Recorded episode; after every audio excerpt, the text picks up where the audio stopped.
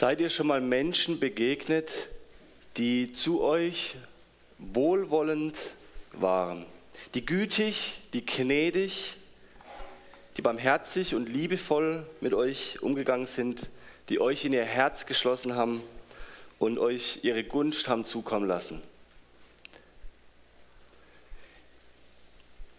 Dass es euch gerade so warm ums Herz geworden ist, weil sie so wohltuend und freundlich und liebevoll mit euch umgegangen sind. Ich habe so ein paar Menschen kennengelernt und es ist wirklich spannend. Ich finde, ich kann mich bis heute sogar teilweise in Details von diesen Personen oder Gesichtszüge erinnern, wie sie Menschen freundlich, wie sie mir freundlich umgegangen sind. Und äh, ich kann mich ja da gut dran erinnern. Da war zum Beispiel mal ein Mitarbeiter auf einer Teenie-Kreis-Freizeit.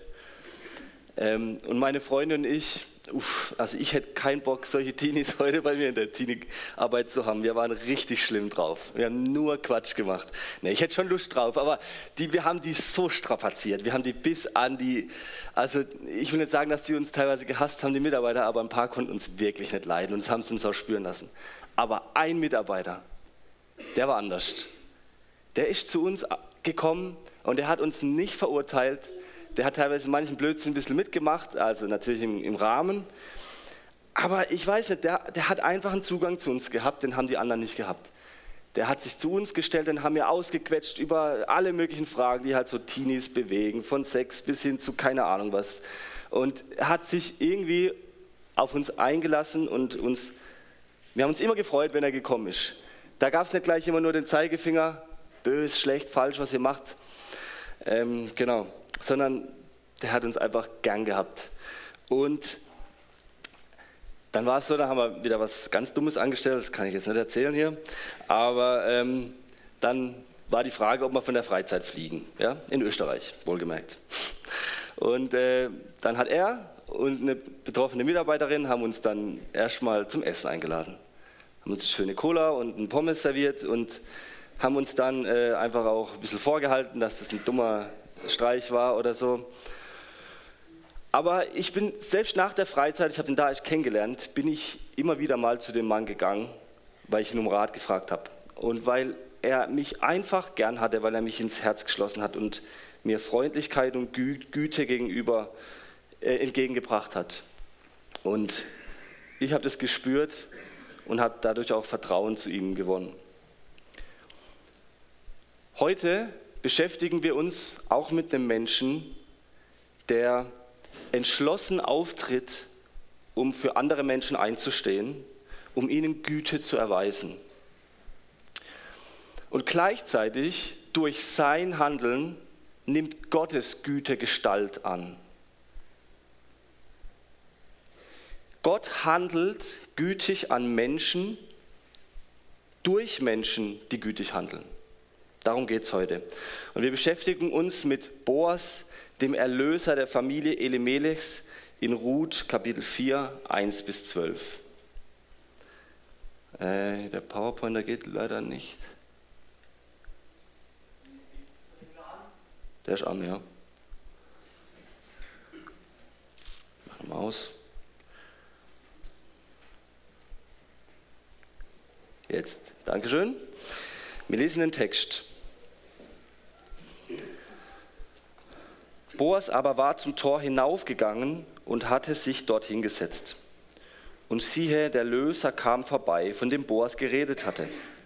Da sagte er, komm herüber, setze dich hierher, du so und so. Und er kam herüber und setzte sich. Und Boas nahm zehn Männer von den Ältesten der Stadt und sagte, setzt euch hierher. Und sie setzten sich. Und er sagte zu dem Löser, das Feldstück, das unserem Bruder Elimelech gehörte, will Noomi, die aus dem Gebiet von Moab zurückgekehrt ist, verkaufen. Da habe ich nun gedacht, ich will es deinem Ohr eröffnen und vorschlagen, erwirb es im Beisein derer, die hier sitzen, und im Beisein der Ältesten meines Volkes. Wenn du es lösen willst, dann löse. Wenn du es aber nicht lösen willst, dann teile es mit mir mit, damit ich es erkenne. Denn außer dir ist niemand zum Lösen da, und ich komme erst nach dir. Er sagte, ich will es lösen. Da sagte Boas, an dem Tag, da du das Feld aus der Hand Naomis erwirbst, hast du auch die Moabiterin Ruth, die Frau des Verstorbenen, erworben, um den Namen des Verstorbenen auf seinem Erbteil neu erstehen zu lassen. Da sagte der Löser, dann kann ich es für mich nicht lösen, sonst richte ich mein eigenes Erbteil zugrunde. Übernimm du für mich meine Lösungspflicht, denn ich kann wirklich nicht lösen. Früher nun galt in Israel für ein Loskaufverfahren oder für ein Taufgeschäft, Tauschgeschäft, wenn man irgendeine Sache bestätigen wollte, dies. Der eine zog seinen Schuh aus und übergab ihn dem anderen. Und das galt als Bezeugung in Israel. Als nun der Löser zu Boas sagte, erwirb es dir, zog er seinen Schuh aus. Da sagte Boas zu den Ältesten und zu allem Volk, ihr seid heute Zeugen dafür, dass ich aus der Hand Noomis hiermit alles erworben habe, was dem Elimelech und alles, was Kilion und Machlon gehört hat. Somit habe ich mir auch Machlons Frau Ruth, die Moabiterin, als Frau erworben, um den Namen des Verstorbenen auf seinem Erbteil neu erstehen zu lassen damit nicht der Name des Verstorbenen ausgerottet wird aus dem Kreis seiner Brüder und aus dem Tor seines Heimatortes. Ihr seid heute Zeugen. Und alles Volk, das im Tor war, und die Ältesten sagten, wir sind Zeugen. Der Herr mache die Frau, die in dein Haus kommt, wie Rahel und wie Lea, die beide das Haus Israel gebaut haben. Und gewinne du, du Vermögen in Ephrata und dein Name werde gerühmt in Bethlehem. Und von den Nachkommen, die der Herr dir von diesen Frauen geben wird, soll dein Haus wie das Haus des Peres werden, den Tamar dem Juda geboren hat.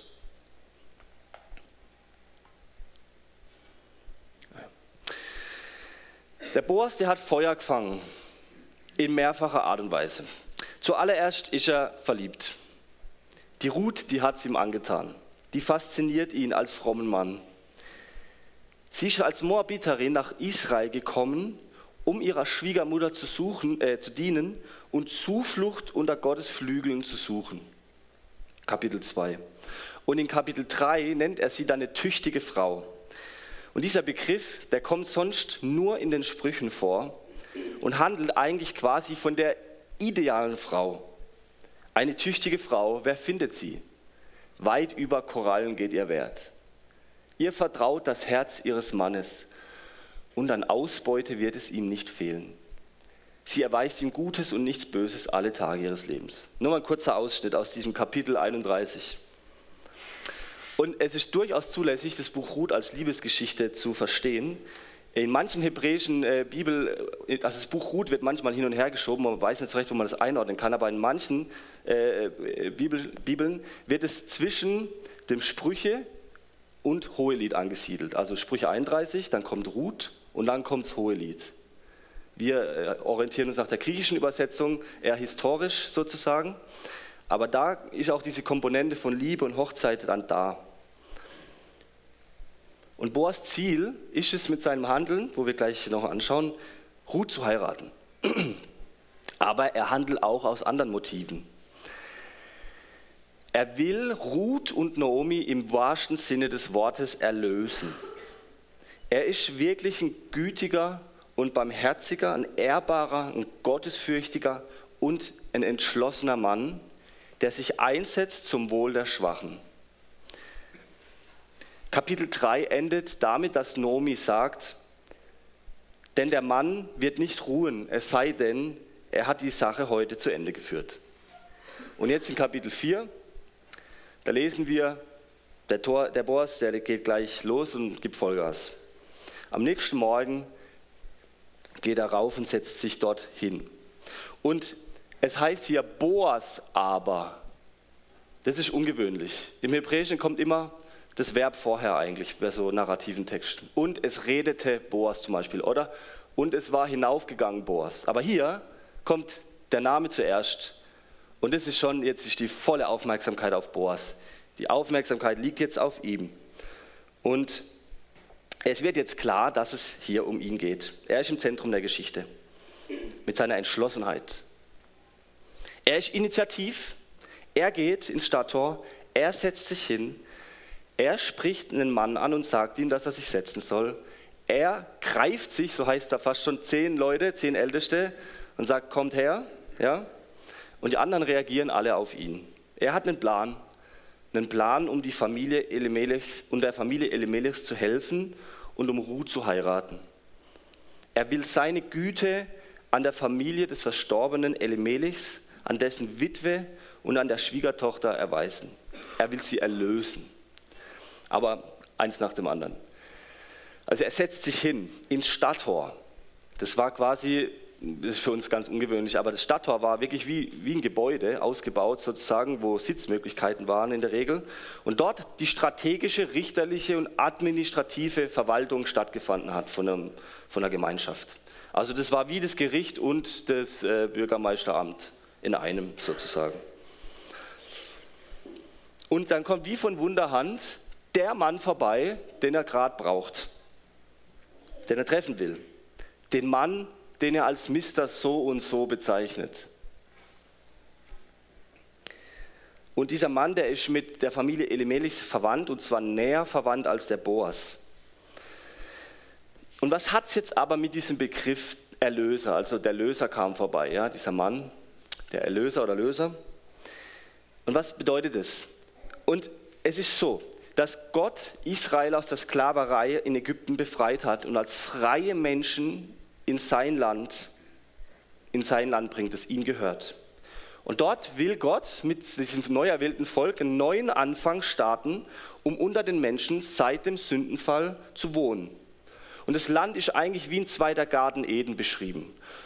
Und Israel ist quasi wie so ein kollektiver Adam, wie ein neuer Adam und wie eine neue Eva, wo jetzt ein neuer Versuch gestartet wird sozusagen. Und so wie Adam und Eva in, Gottes Garten gestellt waren, so gehört das Land Kanaan Gott. Das heißt in 3. Mose, das Land soll nicht endgültig verkauft werden, denn mir gehört das Land. Denn Fremde und Beisassen seid ihr bei mir. Und im ganzen Land eures Eigentums sollt ihr für das Land Loskauf gestatten. Wenn ein Bruder verarmt und etwas von seinem Eigentum verkauft, dann soll als sein Löser sein nächster Verwandter kommen und das Verkaufte seines Bruders einlösen. Wenn ein Israelit, also aus irgendwelchen Gründen auch immer äh, sein Land verkaufen muss, dann rutscht er eigentlich fast unweigerlich in die Sklaverei. Und das soll unbedingt vermieden werden. Die Israeliten sollen als befreite Menschen Landbesitz im Land Gottes haben und nicht in Armut und Sklaverei feststecken. Gott führt sein Volk aus der Sklaverei in die Freiheit. Und die Gesetze, die, Gott dem Mose gibt und die Mose dann auslegt, sozusagen die Norm, die, die, die, die Mose dann interpretiert, die dienen alle dazu da, um dieses Ideal festzuhalten, um diese Freiheit zu erhalten. Und darum soll auch ein Verwandter das verkaufte Land zurückkaufen, falls mal jemand das Land verkaufen muss. Damit die verarmte wieder, Familie wieder in, in das Land als Eigentum erwerben kann. Und diese Person aus der Verwandtschaft wird als Löser oder als Erlöser bezeichnet. Und die Großfamilie ist hier also mitverantwortlich für das Wohlergehen innerhalb der Familienclans, wenn die, wenn die Menschen aus eigener Kraft nicht mehr aus ihrer Situation rauskommen. Scheinbar hatte der gestorbene Mann von Naomi, der Elimelech, sein Land damals verkauft, als die Hungersnot ausgebrochen ist. Und Boas will jetzt in seiner Güte handeln, um der rechtmäßige Löser von Naomi werden zu können. Ähm, man muss aber bedenken, dass Nomi Witwe ist und dass sie eigentlich gar kein Recht auf das Land hat, sozusagen, es zu verkaufen oder so. Also es geht hier nicht um den Kauf schon vom Land, sondern um das Recht, das Land kaufen zu können, sozusagen. Wer ist derjenige, der dieses Recht in Anspruch nehmen kann? Das ist die Situation, die wir hier haben. Aber die Lage von Naomi, die war gefährlich. Sie, als Witwe bist du in einer, in einer prekären Situation, in einer gefährlichen Situation. Und jetzt muss jemand anderes für sie eintreten und für sie kämpfen, muss sie erlösen. Die Naomi, die hatte zu keiner Zeit Kontakt, das lesen wir zumindest nicht in den Text, so dass er äh, äh sie gesagt hat, dass er das tun soll. Aber er hat es aus den vergangenen Ereignissen in den vorigen Kapiteln geschlossen, dass es unbedingt notwendig ist zum Wohl von Ruth und Naomi. Sie hat ihn nicht dazu aufgefordert. Und dass es notwendig ist, auch um Ruths Hand anhalten zu können. Und jetzt gibt es auch noch einen anderen Mann, natürlich, dieser Löser, der näher verwandt ist als Boas und der die Pflicht des Lösens, also diese Erlösung, also den Rückkauf vom Land, durchführen müsste. Und dieser Mann, der will das auch machen. Uff, ist eigentlich mal so ein Tiefpunkt, irgendwie so emotionaler Tiefpunkt in der Geschichte eigentlich erreicht. Weil was bedeutet es jetzt für Ruth und Naomi, was bedeutet es für die ganze Liebesgeschichte? Und der, der, war, die, der war wirklich verknallt. Die, die, Leute haben das auch gecheckt. Ähm, hier, wenn die, wo die darauf antworten, die Leute, dann sagen sie hier, alles Volk ist ein Tor war, wir sind Zeugen, der Herr mache die Frau, die in dein Haus kommt, wie Rahel und wie. Also die haben schon gecheckt, das erste ist auch die Ruth, ne? dem geht es schon um die Ruth. Das war den Leuten auch offensichtlich ein Stück weit, ähm, aber nicht nur. Bisher aber, also wir sind noch hier, da hat, dem, hat der Boas die Ruth noch nicht erwähnt. Er sagt, okay, ich löse das Land. Aber jetzt schlägt die Stunde vom Boas. Er sagt nämlich, Vers 5, das sagte Boas, an dem Tag, da du das Feld aus der Hand Noomis erwirbst, hast du auch die Moabiterin Ruth, die Frau des Verstorbenen, erworben, um den Namen des Verstorbenen auf seinem Erbteil neu erstehen zu lassen. Er sagt, wenn, wenn, wenn Mr. So und so das Nutzungsrecht für Elimelichs Land erwirbt, also der Löser wird, dann muss er laut Boas auch zusätzlich Verantwortung für den Erhalt der Familienlinie tragen und den Namen des Verstorbenen neu aufrichten durch die Heirat mit Ruth. Und das ist interessant, weil Hierzu gibt es keine Aufforderung im Gesetz von Mose. Es gibt eben das Prinzip von dem Erlösen von Landbesitz, um Menschen auch aus, der Armut zu befreien. Und es gibt als anderes noch das Prinzip dieser Le der Levirats-Ehe, dieser Schwager-Ehe, wonach ein Bruder die Frau des Verstorbenen heiraten und das erstgeborene Kind dann den Namen des verstorbenen Bruders tragen soll damit dessen Name nicht ausgelöscht wird. Was wir in Kapitel 1 auch gelesen, äh, äh, nee, Quatsch, nee, das war nicht Kapitel 1. Egal. Ähm, und der Boas, der zitiert hier fast wörtlich aus 5. Mose, wo genau diese Levirats-Ehe beschrieben ist. Also der hat sich ausgekannt in der Bibel. In der antiken Welt, da ist die Vorstellung, dass wenn der Name von einer Person nach dem Tod nicht mehr erwähnt wird, dass er dann aufhört zu existieren. Und Boas will das vermeiden. Also weder Boas noch der Verwandte waren dazu verpflichtet, die Ruth zu heiraten und den Namen Elimelechs aufrechtzuerhalten, weil sie waren ja keine leiblichen Brüder. Aber Boas kennt sich, wie gesagt, aus. Und er hat eine Sache verstanden. Und das finde ich spannend. Er beruft sich nicht nur auf den Wortlaut von den Gesetzen, sondern auf den Geist hinter den Gesetzen, die zugrunde liegende Logik, die Intention, die Gott hat, wenn er Gebote erlässt, den Schutz der Freiheit und Erhalt des Lebens. Und das wendet er in dieser Situation neu an. Er als gottesfürchtiger Mann hat diese beiden Gesetze der Situation entsprechend im Sinne des Geistes der Gesetze neu interpretiert. Und er ist am Erhalt der Familienlinie Elimelechs, an der Weiterführung des Familiennamen Elimelechs interessiert und an der Sicherheit und Versorgung von Naomi und Ruth.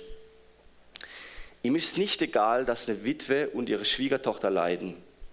Er handelt im Interesse von anderer. Er übt Güte einer Witwe und einer Ausländerin. Aber der Mr. So und so, der handelt in seinem Interesse. Da sagte der Löser, ich kann es nicht für mich lösen. Ich richte mein eigenes Erbteil zugrunde. Übernimm du für mich meine Lösungspflicht, denn ich kann wirklich nicht lösen. Er war bereit zu lösen, bis es darum ging, Ruth zu heiraten. Vielleicht waren die Kosten für den Loskauf von dem Landbesitz und der Hochzeit mit Ruth für ihn zu hoch und der Geldbeutel wäre dann leer gewesen. Vielleicht hat er auch angesichts vom schon leicht fortgeschrittenen Alter von Ruth, sie waren ja immerhin zehn Jahre in Moab auch, Angst, dass sie, wenn sie vielleicht nur noch ein Kind bekommen könnte, dass sie quasi den Namen des Bruders fortführt, äh, vom Elimelechs Sohn sozusagen fortführt und nicht mehr sein und, und dann keine Nachkommen mehr für ihn zeugen kann sozusagen, die seinen Familiennamen weiterführen können. Vielleicht waren auch ethische Vorbehalte gegenüber Moabitern da. Fakt ist, er steht in, in einem Gegensatz zu Boas. Der Schreiber des, des, des Buches, der braucht hier den Begriff so und so. Er nennt den Namen nicht von dem Mann. Das ist ein seltenes Wort, ein Wortspiel, das darauf hindeutet, diese Person bedeutungslos zu machen. Er ist in der Geschichte Gottes, der im Hintergrund am Werk ist, Mr. Irrelevant sozusagen. Er erhält keinen Respekt wie Boas. Er stellt sich nicht Gott zur Verfügung wie Boas, der über das zu erwartende Maß an Freundlichkeit und Güte hinaus handelt. Und das, was Mr. So und so gefürchtet hat, ist dann eingetreten. Sein eigener Name ist in Vergessenheit geraten. Er meinte, dass sein Erbteil zugrunde gerichtet wird, wenn er Gottes Geboten über das normale Maß hinaus gehorsam ist. Aber durch seine Weigerung ist genau das eingetreten. Sein langfristiges Erbe für uns ohne Bedeutung. Er bleibt uns nur als Mister so und so in Erinnerung. In Kapitel 1, da war das ähnlich. Da hat die Orpa auch, auch gegenübergestellt zur Ruth nicht so gehandelt wie die Ruth, über das Maß der zu erwartenden Freundlichkeit hinaus, sondern sich zurückgegangen. Und hier dieser Mr. So und so auch wendet sich weg. Es war nicht moralisch verwerflich, was sie getan haben.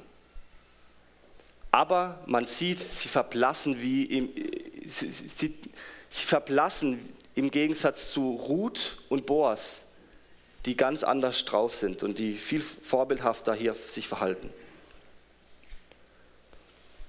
Wann war das letzte Mal, dass du über das normale Maß hinaus gütig gehandelt hast?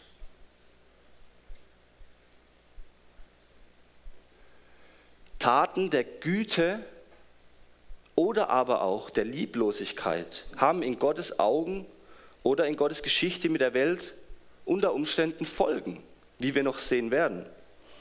Denn Gott handelt gütig an Menschen, durch Menschen, die gütig handeln. Boas handelt gütig und gleichzeitig handelt Gott durch ihn gütig. Lasst uns da mal genauer hinschauen, wie Gott hier eigentlich im Hintergrund am Werk ist. Kannst du mir das Trinken kurz geben? Danke.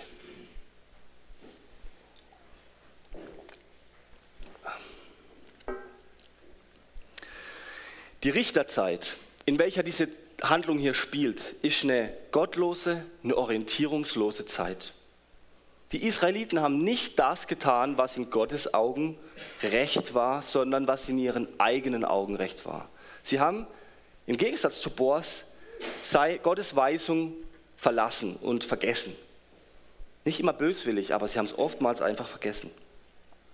Und dann sendet Gott Feinde und Hungersnot, um sein Volk wieder zur Umkehr zu bewegen. Und in Kapitel 1, Vers 6 heißt es dann, dass Gott sich wieder seinem Volk zugewandt hat und ihnen Brot zum Essen gegeben hat. Das Volk, das hätte eigentlich stets mit Buße, mit Umkehr reagieren sollen auf das Gericht Gottes. Und haben sie aber in der Regel nicht. Und der Elimelech und seine Familie, die erleben ebenfalls den Hunger, den Tod, die Fruchtlosigkeit, wie Gott seinen Segen entzogen hat.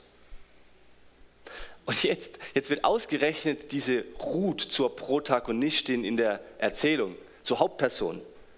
Und sie wird ein Stück weit zu einem geistigen Vorbild für Israel, die ja eigentlich das Vorbild sein sollten für die Völker ringsum. Sie wird zur Versorgerin von Naomi, zum Segen. Ja? Und sie wird einem Teil vom Plan Gottes werden. Und als Moabiterin heißt dann, dass sie sich unter Gottes Flügeln Zuflucht sucht, indem sie zu ihm umkehrt, ihr Herz öffnet und dann auch geografisch in das Land wandert. Und dort erfährt sie gleich, dass Gott ihre Wege lenkt. In Kapitel 2 und Vers 3 erfahren wir, dass es kein Zufall ist, dass sie auf diesen Boas trifft an seinem Feld, Da heißt es, ihr Zufall fand zufällig das Stück des Feldes von Boas. Also schon ein, ein rhetorischer Fingerzeig darauf, dass es kein Zufall war, dass Gott sie geführt hat, dass er einen Plan mit ihr hat und dass er an der Person von Boas an ihr gütig handelt. Durch den Boas wird Gottes Güte an ihr sichtbar. Und dann heißt es in Ruth 2, der Herr vergelte dir dein Tun und dein Lohn möge ein voller sein von dem Herrn, dem Gott Israels, zu dem gekommen bist, um dich unter seinen Flügeln zu bergen. Und in Kapitel 3, als sie dann zu ihm ans Bettende liegt, breite den Saum deiner Flügel über deine Magd, denn du bist ein Löser. Die Zuflucht, die sie bei Gott sucht, wird ihr von Boas gewährt. Boas ist das Mittel der Zuflucht sozusagen für Ruth in ihrer Situation. Boas handelt aus Gottesfurcht und aus Liebe heraus und wird dadurch, ohne es zunächst zu wissen, zum Instrument, wodurch Gott Gottes Güte an Ruth und Naomi Gestalt annimmt. Das Schicksal von Ruth liegt in Boas Hand. Und am Handeln von Boas zeigt sich auch wiederum, dass Gott zu Recht eine Zuflucht vor Gefahr ist. Und dann geht es auch weiter, dieser Mr. So und so, der am Morgen sogleich vorbeikommt, der, das ist überraschend für Boas. Und da steht auch im Hebräischen ein kleines Wort, und siehe, der Löser kam vorbei, was die Überraschung von Boas aufzeigt. Gott hat auch hier im Hintergrund seine Finger im Spiel, indem er den Mann dort zu dieser Zeit gleich am Morgen vorbeischickt. Und als dann Boas als Erlöser der Familie feststeht, sprechen die Anwesenden, der Herr mache die Frau, die in dein Haus kommt, also Vers 11, wie, Lea, wie Rahel und Lea, die beide das Haus Israels gebaut haben. Und gewinne du Vermögen in Ephrata und dein Name werde gerühmt in Bethlehem und von den Nachkommen, die dir der Herr von dieser jungen Frau geben wird, soll dein Haus wie das Haus des Peres werden, den Tama dem Juda geboren hat. Und diese Prophezeiung, die wird Wirklichkeit werden, wie wir nächste Woche auch sehen werden. Gott wird Ruth fruchtbar werden lassen und sie wird einen Sohn gebären. Und dieser Sohn wird ein Vorfahre von König David, der von Boas und Ruth und noch weiter zurück bis auf die Familienlinie vom Juda, der hier genannt wird, Perez, abstammt. Und die Zeugen haben erkannt, Gott ist die Quelle dieses Familiensegens.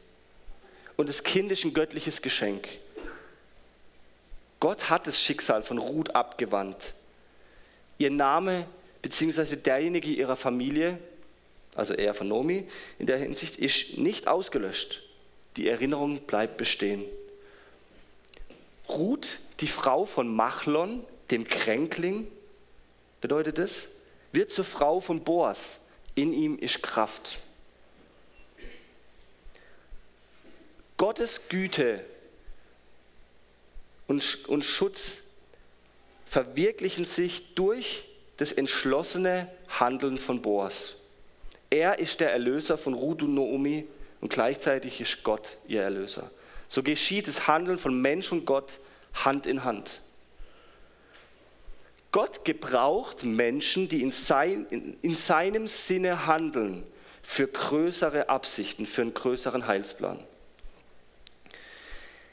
Denn durch diese Erlösung wird schon ein Hinweis auf einen anderen Erlöser getätigt, der Israel auch erlösen wird, König David.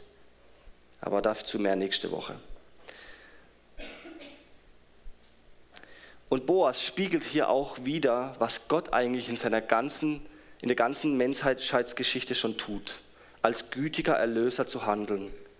So wie Boas um seine zukünftige Gemahlin kämpft, sie versorgt, ihren Familiennamen rettet und erhöht und ihr große Ehre erweist, ein neues Erbe erkauft, so lesen wir an unterschiedlichen Stellen, wie Gott der Erlöser ist. Das ist das gleiche Wort, das hier gebraucht wird.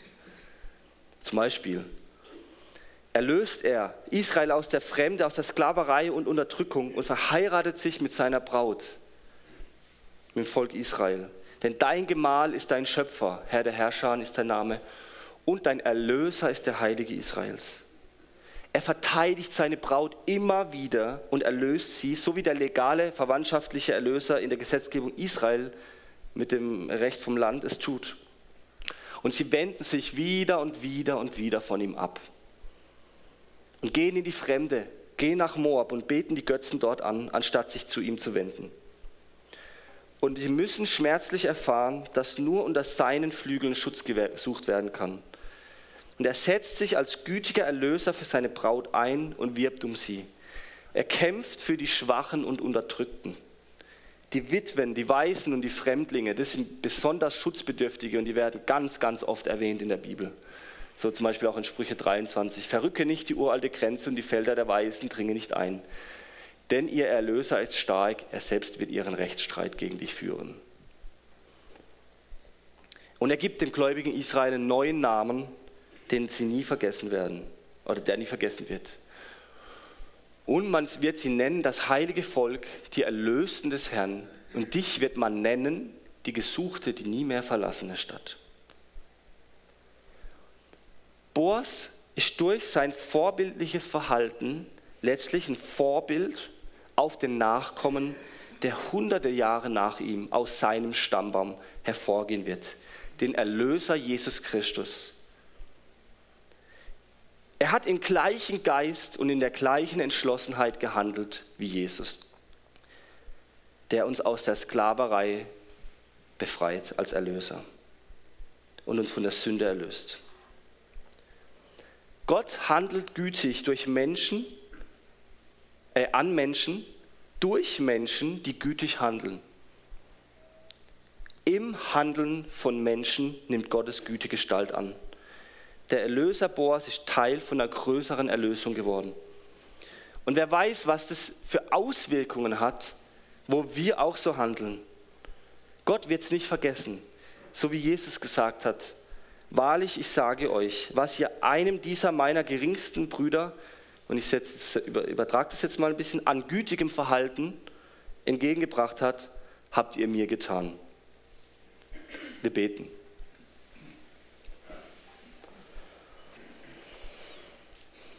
Allmächtiger Gott, danke für Menschen wie Ruth und Boas, die uns zeigen, was es bedeutet, ein Leben mit dir zu leben. Danke für deine erlösende Güte. Und danke für die Zuflucht, die auch wir unter deinen Flügeln finden dürfen.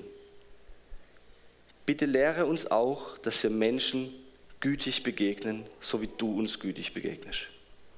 Amen.